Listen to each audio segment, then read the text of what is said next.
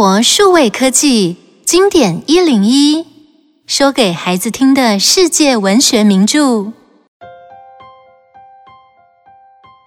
书名《欧叶妮·葛朗台》，一八三三年出版。法国文学家巴尔扎克从小就很少受到家人的关注。喜爱阅读的巴尔扎克，长大后读了文学、科学与法律相关的课程。毕业后，为了谋生的原因，写了一些流行小说。后来自己从事与出版相关的行业，但是都宣告失败。这些失败最后都成为作品中的题材，尤其是金钱议题相关的作品，更是他作品中常见的素材。人间喜剧是他伟大的著作，被称为法国社会的百科全书。欧叶妮·葛朗台即是人间喜剧中的代表作之一。葛朗台的小气与吝啬带给他什么样的生活？他的家人是不是也和他一样努力追求金钱与财富呢？让我们一起听故事吧。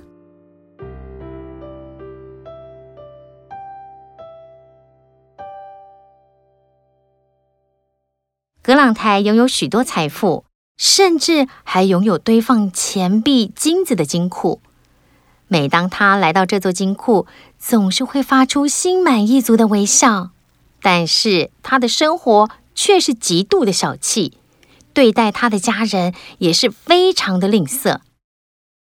老爷，客人就要到了，呃，要先生个火炉，让客厅温暖一下嘛。嗯，再等一下，别那么浪费柴火。啊，是的，老爷。那也请老爷多拿几颗糖给我，我要准备一下茶点。等一下，我再从橱柜拿给你。你先去忙别的，啊，记得茶叶只要准备一壶就好。忠实的仆人纳农一直遵照着葛朗台先生的规定做事，家里一切物品的取用都得经过葛朗台这一关。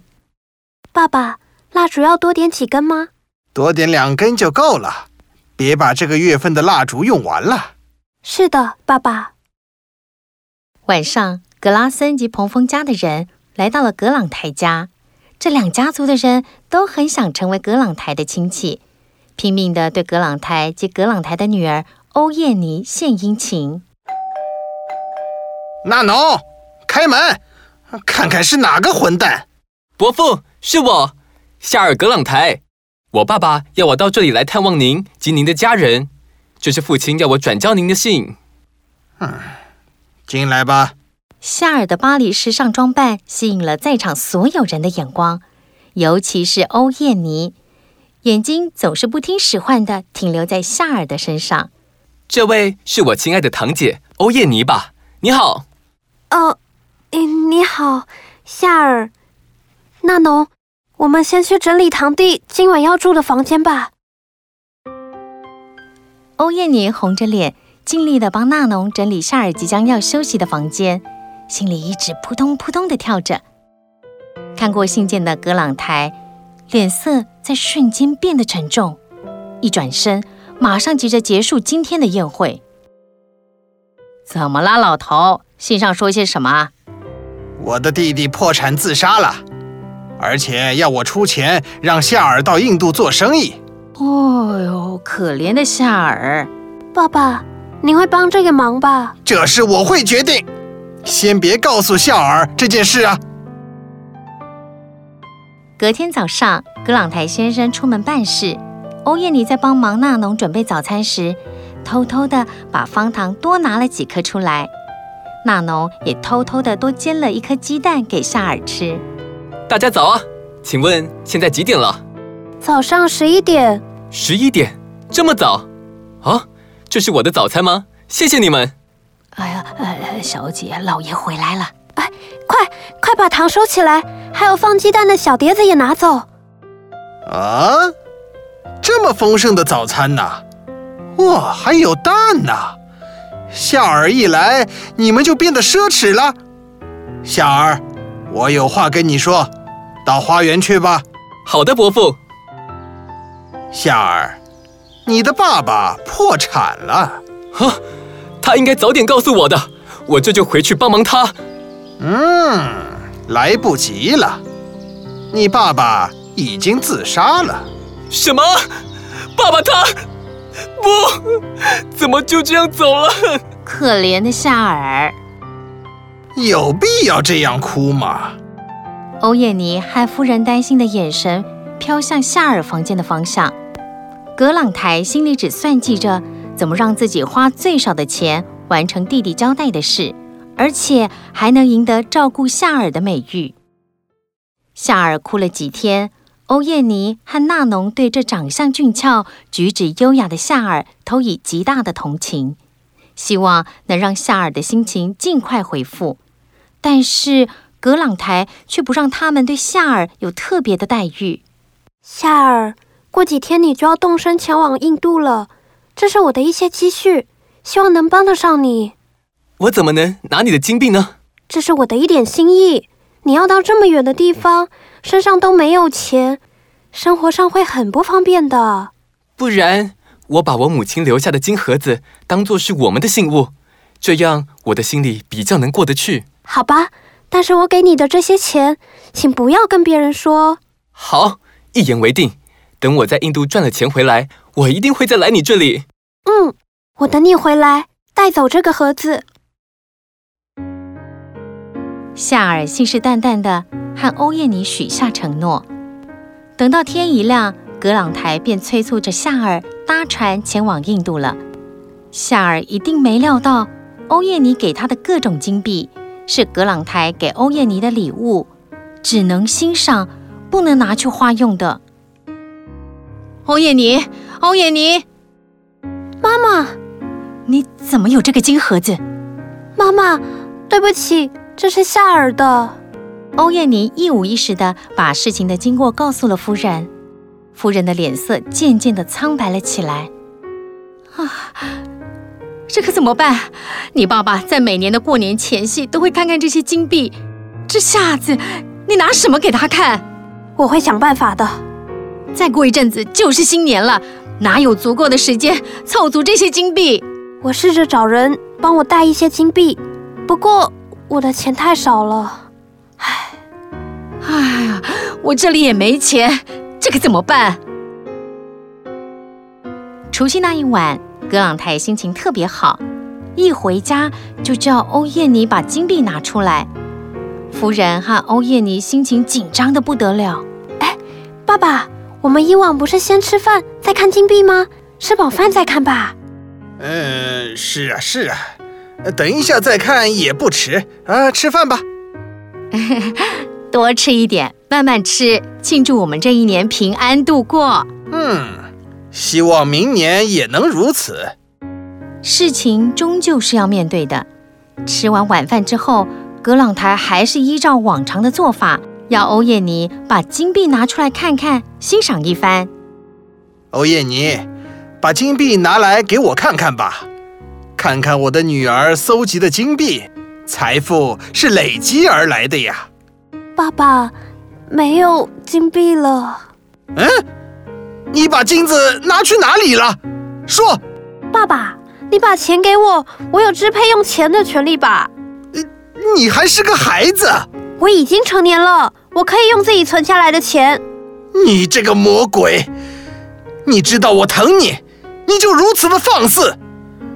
你不会把钱给了夏尔吧？是吗？啊，老爷，夫人昏倒了。啊！快请医生来。欧叶尼，从现在开始，我不想再见到你。你没我的允许，绝不能离开你的房间一步。欧叶尼帮忙纳农将夫人扶回房里后，默默地走回自己的房间，囚禁在阴暗老旧的葛朗台房子里。从除夕那天起，夫人一病不起，身体状况越来越差。欧叶尼被禁足的事也传遍了大街小巷。有一天，葛朗台看见欧叶尼对着一纸金盒子发呆。嗯，这是什么？是夏尔的。你用你的金子换了这个好东西，你怎么不告诉我呀？真不愧是我的好女儿，做了一笔漂亮的买卖。这是夏尔的，不是我用金子买的，你不能带走。什么？爸爸，你可不可以不要把钱看得这么重要？我要的不是钱，是你对我的关怀。傻女儿，我当然关心你。哎，那只盒子，先暂时放你那里吧。夫人看见葛朗台父女有和好的迹象，开心的不得了，但是终究敌不过身体疾病的摧残。走到生命的终点，好女儿，请你帮一件事，在这份放弃遗产继承书上签名，好吗？好的，谢谢你，欧叶妮。这是夏尔当时送给我的黄金首饰，我拿一些给你吧。嗯，我拥有富人全部的财产了。哈哈哈哈哈！欧叶妮对葛朗台仍旧照顾得无微不至，甚至在葛朗台生病时，仍旧细心地照顾着他。欧叶妮，我该把我的财产一一的让你了解，也让你慢慢的帮我经营了。爸爸，有什么需要我帮忙的，我一定做到。我会慢慢的告诉你的。葛朗台的健康状况越来越差了，还好他早已把所有的事情都交代给欧叶尼。过不久，他也离开了人间。纳农，夏尔已经离开七年了，一点消息也没有，现在只剩下我们了。我若知道夏尔少爷在哪儿的话，我一定会把他带回来。这里有封刚收到的信啊，小姐。是夏尔寄来的，我来看看。欧叶妮看完信之后，露出了失望的表情，心里对夏尔十分的不谅解。小姐，怎么啦？夏尔要结婚了，他为了他的地位和声望，决定和侯爵的女儿结婚了。小姐，帮我把这个金盒子送还给他。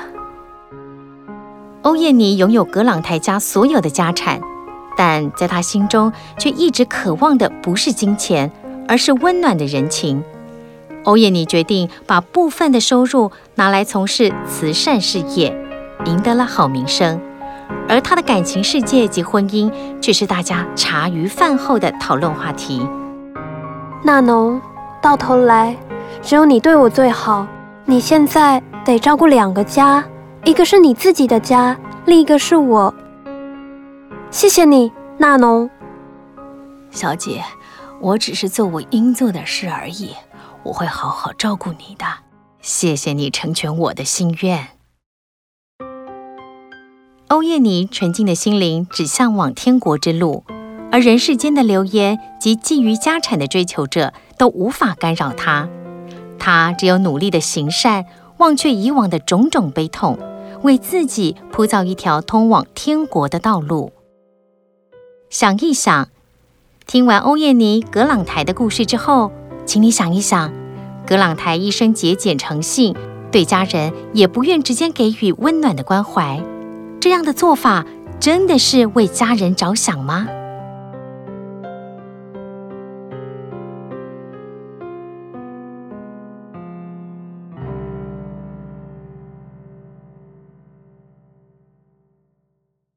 以上内容由有声书的专家生活数位科技提供。